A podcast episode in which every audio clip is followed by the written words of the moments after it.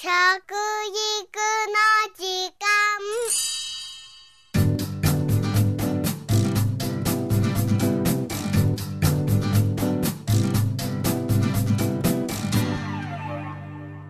服部幸男です。食育の時間ポッドキャスト。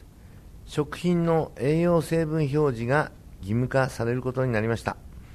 加工食品の裏を見ますとエネルギーやタンパク質ナトリウムなどが書いてありますよね。あの部分なんです。まあこれまでは食品業者が任意で行っていたんですけれども義務化となった背景にはまあ任意的だったもんですからね。入れるところと入れないところあるし自分が表示して有利になるものだけ入れたりですね。そういうようなことが、まあ、まちまちだったんですね。それをですね統一させようということで、まあ、業者のもねひと手間増えてくるんですけども、まあ、このことによって、ね、安心安全というね食育のテーマがありますから、まあ、これに近づいてくれることは嬉しいなというふうに思います。もう何食べてもね添加物の塊みたいなのたくさんありますもんね、えー、ああいったものをできるだけ避けると。いうことでやっぱり自然の味に、ね、接するということに、えー、我々はそれを選ぶ能力というのはねまさに食育の部分につながってくると思います。そして食品表示をよくご覧になる方はご存知だと思いますけれども産地や賞味期限、えー、消費期限、えー、販売などが書いてある部分はいわゆる食品表示でこれとは別に栄養成分表示がついてくるということになるわけですね。今回の義務化は消費者庁が進めてきました。原則表示しなければならない栄養成分は5つです、えー、エネルギー、ナトリウム、脂質、炭水化物、タンパク質、この5つ、これをですねこの順番で表示しなければいけないんですね。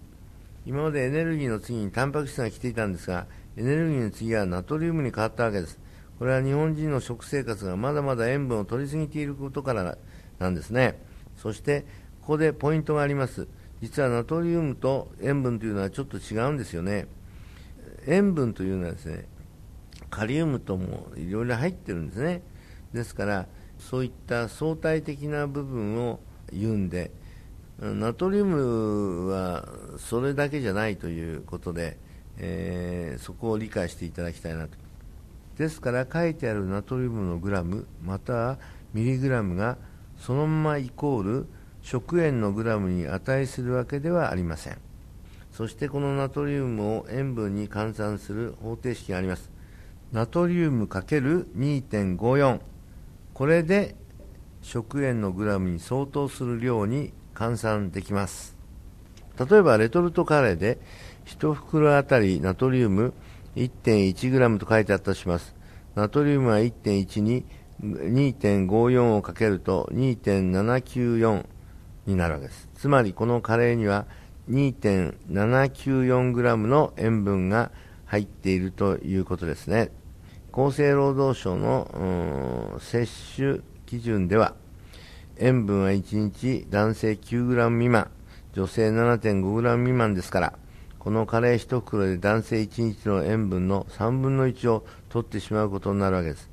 きちんとした読み方を知らないとあっという間に塩分の取りすぎになってしまいますので注意が必要です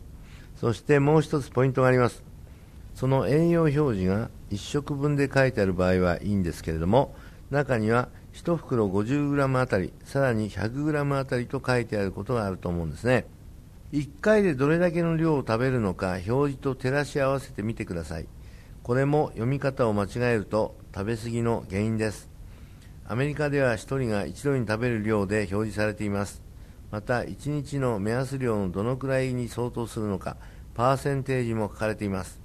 他の表示の見直しについては食べ過ぎると心臓に良くない。トランス脂肪酸や飽和脂肪酸。他糖分や食物繊維などの表示は、え今回見送られました、えー、食育の大切な柱の一つが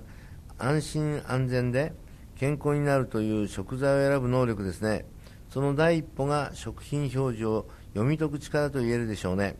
不安を買わない不安を食べないという意味でも表示の読み方を身につけてほしいと思います。食育の時間服部幸男でした。あし